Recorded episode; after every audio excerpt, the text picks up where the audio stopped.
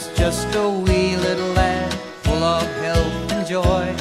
My father homeward came one night and gave to me a toy. A wonder to behold it was, the many colors bright. And the moment I laid eyes on it, it became my heart's delight.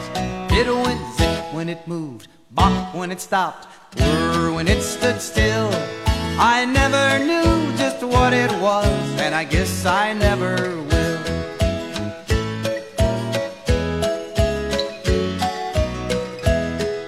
The first time that I picked it up, I had a big surprise.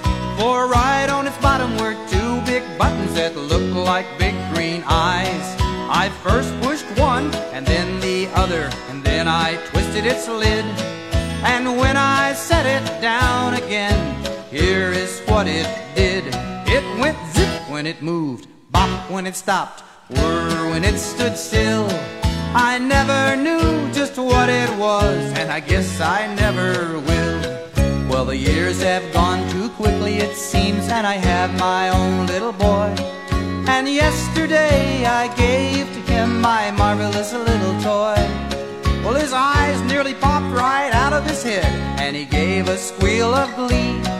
Neither one of us knows just what it is, but he loves it just like me.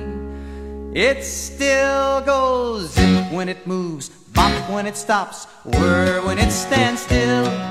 I never knew just what it was, and I guess I never will.